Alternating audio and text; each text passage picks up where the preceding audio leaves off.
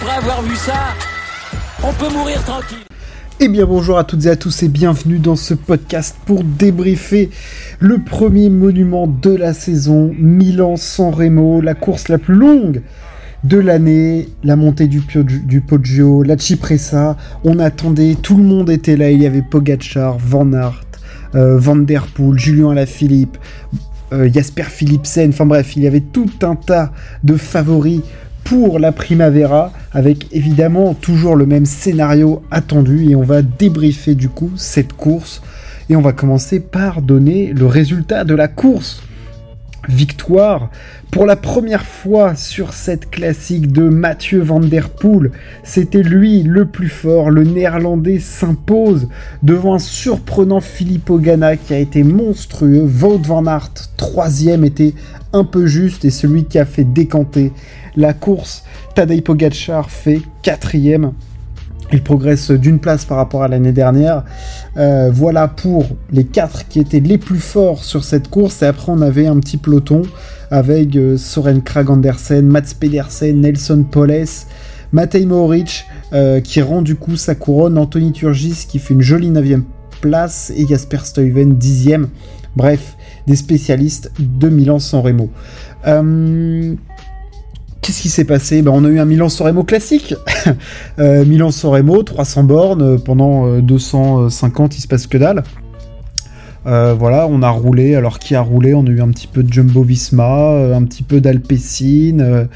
et la team UAE de Tadej Pogacar s'est fait extrêmement discrète hein, jusqu'à l'arrivée de la Cipressa, où on a eu Diego Ulissi, Tim Wellens qui ont commencé à imprimer du gros tempo, mais moins que l'année dernière. Euh, on voulait peut-être pour, euh, pour Pogachar essayer de garder plus de force euh, lors de l'attaque du Poggio. Et ensuite, évidemment, c'est un jeu de, placement jusque dans le Poggio, où là, bah, Team AE a voulu mettre Tadej Pogacar dans les meilleures conditions possibles, là où Julien Alaphilippe était forcément un petit peu moins bien placé.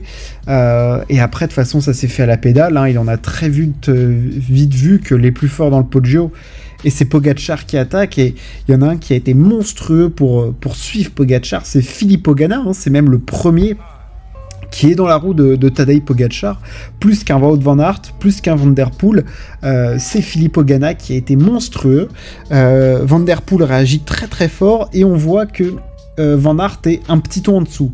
Il est extrêmement fort parce qu'il arrive à suivre l'attaque de Pogachar et le rythme de Van Der Poel et Ghana, mais il, paraît un tout petit cran dessous. Il est toujours à contre-temps. Euh, j'aurais plus tendance à dire qu'il subit euh, la course euh, des leaders plus qu'il ne la ne la lance quoi. Et donc du coup on a cette montée du Poggio qui est super rapide sous l'impulsion de UAE et évidemment de l'attaque de Pogachar. Et au sommet du Poggio, il y en a un qui a la force de faire la différence et qui vient placer une mine de l'espace, c'est Mathieu Van Der Poel. c'est vrai que Van quand il est sur un monument, il se viande rarement. Clairement, euh, il réussit plutôt souvent son coup, Mathieu Van Der Poel. Euh, mais là, il a placé une attaque à ce moment-là de la course. Hein. Il faut savoir qu'à ce moment-là, on a quand même 290 km dans les pattes. On vient de monter la Cipressa à fond, le Poggio à fond. C'est pas lui qui a mis les attaques, mais, mais la puissance de l'attaque de Van Der Poel, impressionnante impressionnant.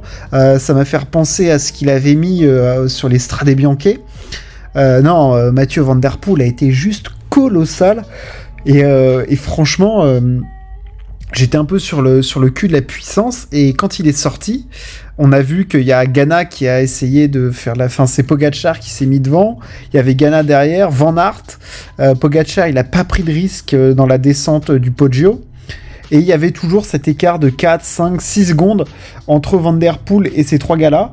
Et, ils ne sont jamais revenus. Ils ne sont jamais revenus parce que, bah, elle est compliquée l'entente dans un groupe pareil. Et on le sait, c'est toujours le, le jeu dans, euh, dans Milan-San parce que tu toujours des sprinteurs qui sont euh, là pas loin euh, et qui peuvent toujours évidemment sur un sprint être plus puissants que les punchers qui qui ont pas réussi à faire la différence dans le pot et c'est un peu ce qui passe pour un Pogachar parce que Pogachar on sait que sur un sprint en petit comité il peut battre des, mecs au sprint. On l'a vu, mais sur des courses un peu plus dures où il y a déjà eu beaucoup d'efforts, euh, plus sur, on l'attend évidemment plus sur du Liège ou du Tour des Flandres, voilà, sur des comités comme ça, euh, ou même sur un Tour de Lombardie. Là, on l'a vu remporter des sprints. Là, c'est pas que c'est une course facile, Milan-San Remo, pas du tout. On voit bien qu'à chaque fois, c'est les plus forts qui sont là, mais avant, il n'y a pas eu assez de grosses difficultés pour les vraiment leur péter le, le casque, quoi. Et donc, il sait que Pogachar, s'il y va, face à un Van Aert, il n'est pas gagnant. Il part pas gagnant. Donc euh, pour lui, c'est extrêmement euh, important d'arriver à lâcher avant. Et c'est pour ça qu'il n'a pas spécialement roulé. Euh, et puis devant Van Aert, il n'a pas envie de se sacrifier. Ghana, on pensait qu'il allait pouvoir essayer de mettre un gros relais, mais il était complètement dans le dur. Et puis, il fallait juste se rendre compte que, le plus fort, c'était Mathieu Van Der Poel. Et de loin. Euh, parce qu'il a, il a résisté à l'attaque de Pogachar et au moment où tout le monde était en train de se refaire un peu la cerise et d'essayer de voilà de remonter un peu le, le, cardio, euh, lui il met une attaque euh, de malade mental avant la cabine téléphonique et, et personne l'a revu et personne l'a revu et après il a résisté dans la descente du Poggio. Il a fait une jolie descente sans prendre trop de risques, en maîtrisant, en vitesse. Euh, voilà, il s'est pas mis en danger comme Matej Moric s'était mis en danger euh, l'année dernière, mais il a fait une descente euh, suffisamment rapide et suffisamment performante pour éviter le retour de Ghana, Pogacar et Van Aert, et il allé s'imposer tout seul sur la Via Roma, comme Raymond Poulidor il y a plus de 60 ans. Voilà, l'histoire, l'histoire fait bien les choses. Mathieu Van Der Poel, dans les grands rendez-vous, répond souvent présent, et il est souvent acteur de la course, hein. c'est ça aussi qui est impressionnant avec Mathieu Van Der Poel, c'est qu'il subit très rarement la course. Alors, évidemment, l'année dernière, au Tour des Flandres, il subit la course, mais bon, j'ai envie de dire, il s'en fout puisqu'il le gagne. Euh, sur Paris-Roubaix, il est souvent à l'initiative. Enfin bref, et sur les monuments, il est monstrueux, quoi. Il est tout le temps, tout le temps au rendez-vous. Enfin, là, j'ai sous les yeux son palmarès sur les monuments, c'est colossal. Euh, évidemment, c'est son troisième monument, deux Tours des Flandres. Il a jamais fait pire que quatrième au Tour des Flandres. Euh, Paris-Roubaix, il fait troisième et neuvième. Euh, Tour de Lombardie, une participation dixième. Liège, une participation sixième. Milan-San Remo, treizième, cinquième, troisième et premier. Quand on sait la difficulté d'être placé à Milan-San Remo, c'est juste prodigieux. Et voilà, et Van Der Poel, il répond présent et il est acteur en plus, il n'hésite pas à mettre des attaques et tout. Et c'est la différence que je fais avec un Wout Van Aert qui, moi, me. C'est pas me déçoit à chaque fois, mais j'en attends toujours plus de, de Van Aert. Il a une équipe euh, colossale, il est méga super fort, mais il est jamais euh, proactif des situations, il a toujours tendance à subir et à ne pas assez provoquer son, son destin, hein, parce que même sur le Milan-San Remo qui gagne, c'est pas lui qui a l'initiative, alors il est souvent hein, dans les groupes, euh, il est tout le temps placé, Vaud Van Aert, il est rarement lâché, mais il est jamais, voilà, c'est jamais lui qui va euh, impulser le, mouvement. Alors là, peut-être qu'aujourd'hui, tout simplement, il, ne pouvait pas, hein, il n'était pas en capacité d'aller chercher Poel ou de, ou de mettre une attaque. J'en conviens bien évidemment. Mais bon, voilà, c'est une remarque que qu'on peut faire. Euh, il est souvent entre guillemets euh, déçu, euh, Van Aert, et même quand il paraît le plus fort ou un des plus forts, il est, il se fait avoir. Et là, il s'est fait, il s'est fait eu encore une fois. Euh, donc euh, voilà, il fait, il fait 3, euh, l'ami Van Aert. Pogachar, non, on va, plutôt parler de Ghana, parce que Ghana, il a été monstrueux. Il était dans la route Pogachar, il a résisté à l'attaque de Pogachar. le train dans la Cipressa, ça lui a pas fait peur. Et après, il a été méga costaud. Et il vient quand même faire deuxième parce qu'il fait une petite anticipation à Pogachar et, Van Aert. Et sur le, finish, il emmène un énorme braquet et il est, et il est monumental. Il est monumental. Enfin, voilà, moi il me, moi il me scie ce mec. Euh, là sur cette course, je le trouve super fort, une puissance de, malade et voilà. Alors est-ce qu'il aura, euh, moi je, trouve que c'est peut-être de, bon augure pour une classique qui, s'appelle Paris Roubaix. Euh, je sais pas à quel point il va s'aligner dessus, quelle est son, quelle est son ambition sur euh, sur cette classique là. Mais moi, je me dis qu'il peut jouer euh, voilà, sur les classiques, il faut qu'on lui donne sa carte. Et, après, on a Pogachar qui fait 4.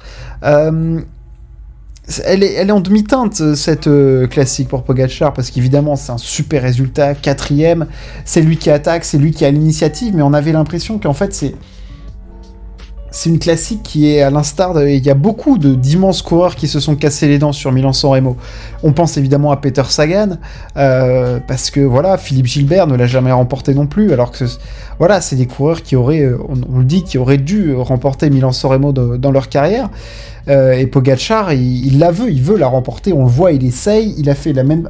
Il a, il a changé un petit peu son fusil d'épaule par rapport à l'année dernière, mais je me dis que le Poggio n'est peut-être maintenant, avec la densité du cyclisme actuel, pas assez dur pour euh, vraiment faire la différence et éliminer euh, les, gens qui vraiment lui posent problème. Parce que c'est vrai qu'en sprint, en comité avec Van Der Poel et Van Aert, ah bah c'est pas cadeau, hein, c'est clairement pas cadeau. Puis on a même vu qu'un Filippo Ganna est en capacité de suivre et que sur un finish en petit comité, c'est pas facile non plus, parce que s'il fait une attaque au kilomètre, bah, va suivre Ghana qui fait un kilomètre, il euh, n'y bah, a pas grand monde qui peut le suivre. Donc euh, c'est vraiment pas évident, c'est vraiment pas évident pour Tadei. Euh, il va évidemment revenir l'année prochaine ou les autres années. Est-ce qu'il va pas falloir penser à changer un petit peu le, son approche? Mais c'est vrai que d'attaquer dans la Cipressa sur Milan-San Remo, de nos jours, ça paraît insensé. Ça paraît complètement insensé, mais d'un autre côté, je vois pas comment il peut faire mieux que ce qu'il fait aujourd'hui, quoi. Fondamentalement. Il peut être encore plus fort, monter encore plus vite, mais là, on a peut-être déjà battu un record d'ascension du Poggio, donc euh, ce serait pas possible. Donc, euh, prendre des risques dans la descente, c'est pas forcément son truc. Je, ouais, il est un peu dans une. Euh, elle est compliquée à, à gérer cette, cette classique. Enfin, ce monument même est compliqué à gérer. Et je, voilà, je pense que la tâche, elle n'est pas évidente à, cadrer pour, euh, pour Tadei. Évidemment, il va retenter. Euh, il s'y cassera sûrement plus les dents qu'il n'y arrivera. Peut-être qu'il n'y arrivera jamais. Euh, en tout cas, il va continuer d'essayer d'attaquer parce que c'est dans son tempérament. Mais c'est vrai que d'habitude, quand Pogachar veut quelque chose, Pogachar a. Et là, il, il a pas et c'est pas faute d'essayer. Donc voilà, j'espère qu'on va continuer à le voir sur la classique. Et puis voilà, Milan Soremo nous réserve quand même à chaque fois des belles, des beaux finishes, des belles surprises. Et puis bravo à Mathieu Van Der Poel qui a été juste le plus fort. Je l'ai trouvé monstrueux, euh, alors que j'avais potentiellement des doutes sur sa condition physique et même euh, Alpecin de Koenig euh, parce que c'était apparemment un peu tout pour pour Jasper Philipsen, mais le plus fort, c'était Van Der Poel, et de très très loin.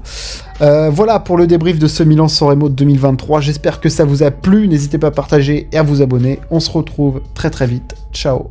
À plus.